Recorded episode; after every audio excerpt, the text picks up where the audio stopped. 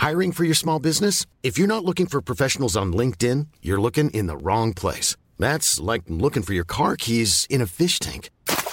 LinkedIn helps you hire professionals you can't find anywhere else, even those who aren't actively searching for a new job but might be open to the perfect role. In a given month, over 70% of LinkedIn users don't even visit other leading job sites. So start looking in the right place. With LinkedIn, you can hire professionals like a professional. Post your free job on linkedin.com slash spoken today.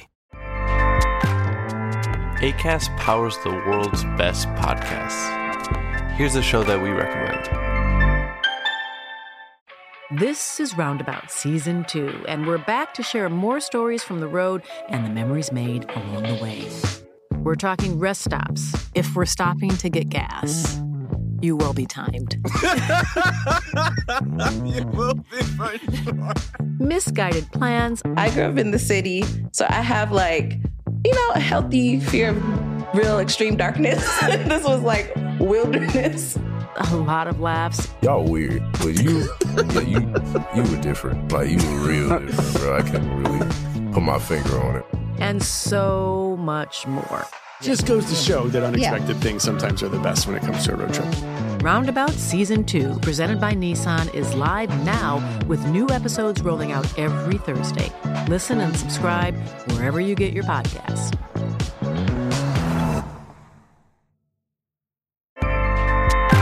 ACAST helps creators launch, grow, and monetize their podcasts everywhere. ACAST.com.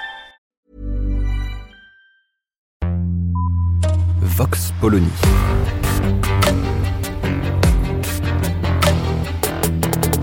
L'actualité vue par la directrice du magazine Marianne, Natacha Polony.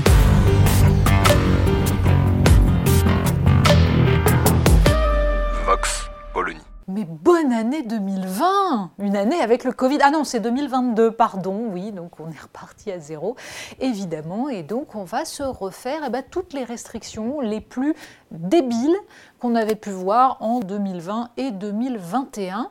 Visiblement, Omicron permet un grand retour en arrière. Alors évidemment, tout le monde s'est marré sur les histoires de masques en extérieur, mais euh, avec discernement, sur euh, le droit de manger assis mais pas debout, sauf quand on est dans un train, de prendre son café à la machine à café mais assis là aussi parce que debout on peut se donner le virus. Bref, n'importe quoi. Alors évidemment, quand on fait remarquer que tout cela est peut-être un peu idiot, on a le cœur des grands soutiens de l'hygiénisme absolu qui viennent expliquer qu'on n'est pas épidémiologiste et que donc c'est honteux et qu'on ne doit pas parler, euh, sachant qu'en face, on a euh, les antivax qui eux aussi se réclament de la science. Vous n'êtes pas médecin et donc vous n'êtes pas au courant des différents dangers, etc. Ce sont les mêmes, ce sont les mêmes, tout aussi farouches, tout aussi certains d'avoir raison. Alors, premier point, cette question des restrictions qui sont imposées et du choix des restrictions en elles-mêmes n'est pas scientifique, ne relève absolument pas de la médecine. On parle politique. Ce sont des choix, des décisions qui peuvent être éclairées par des connaissances scientifiques ou pas, parce qu'en l'occurrence sur le masque en extérieur, les connaissances scientifiques montrent qu'a priori c'est n'importe quoi, mais il s'agit de décider politiquement comment répondre à un problème collectif. Donc, dans un monde bien fait, ça devrait relever de la démocratie. Et c'est là que ça devient beaucoup plus compliqué, parce que un enseignement de cette épidémie, c'est que la démocratie, on est de moins en moins dedans. Alors, que les choses soient très claires, ça ne veut pas dire qu'on est en dictature. Expliquer que c'est un, un système monstrueux qui nous étouffe, qui nous écrase, que Emmanuel Macron est un dictateur, c'est tout aussi aberrant. Ce n'est pas ça le problème.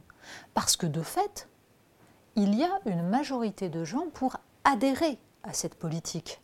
Le problème n'est donc pas que nous soyons en dictature, c'est faux. Le problème est que nous sommes dans une démocratie malade, profondément malade, et dans laquelle ce qui fait défaut, ce ne sont pas les institutions démocratiques, même si les institutions françaises sont tout à fait critiquables, ce sont les citoyens eux-mêmes.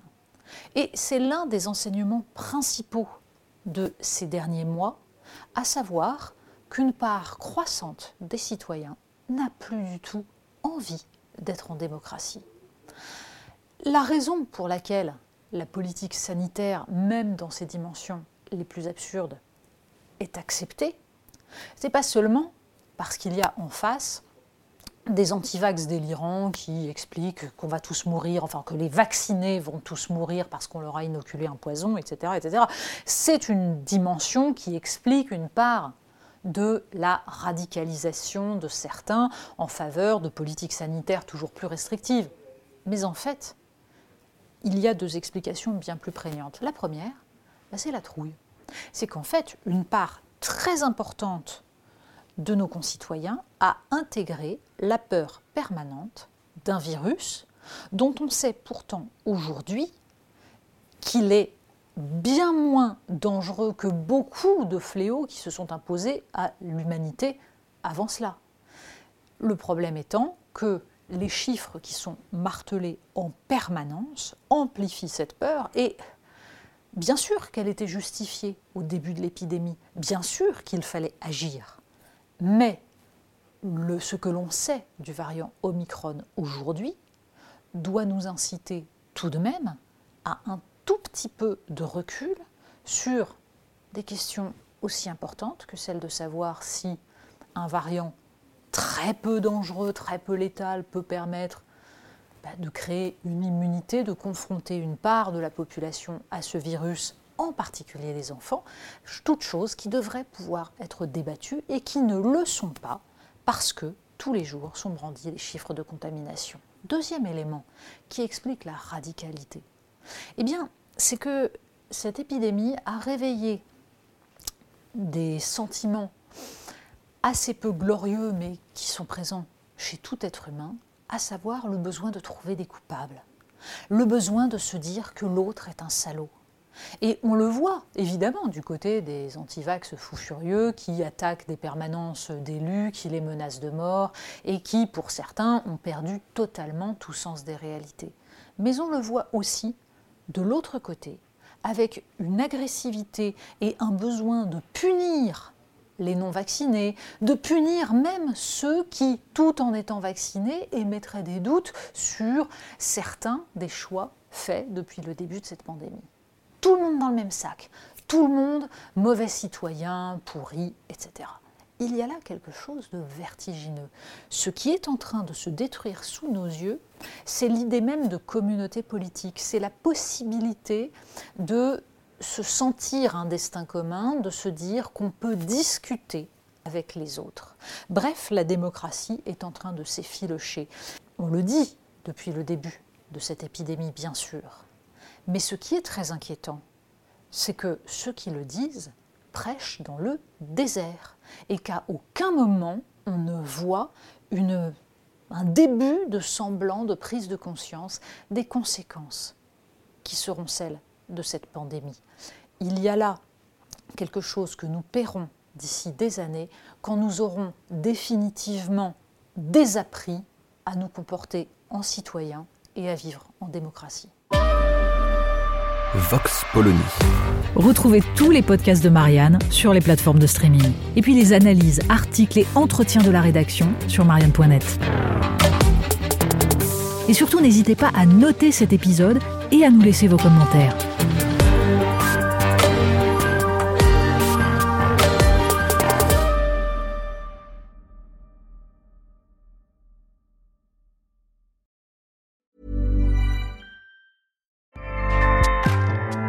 ACAST powers the world's best podcasts. Here's a show that we recommend. This is Roundabout Season 2, and we're back to share more stories from the road and the memories made along the way. We're talking rest stops if we're stopping to get gas. You will be timed. you will be for sure. Misguided plans. I grew up in the city, so I have like you know, a healthy fear of real extreme darkness. this was like wilderness. A lot of laughs. Y'all weird, but you, yeah, you, you were different. Like you were real different, bro. I can't really put my finger on it. And so much more. Just goes to show that unexpected things sometimes are the best when it comes to a road trip. Roundabout Season 2, presented by Nissan, is live now with new episodes rolling out every Thursday. Listen and subscribe wherever you get your podcasts.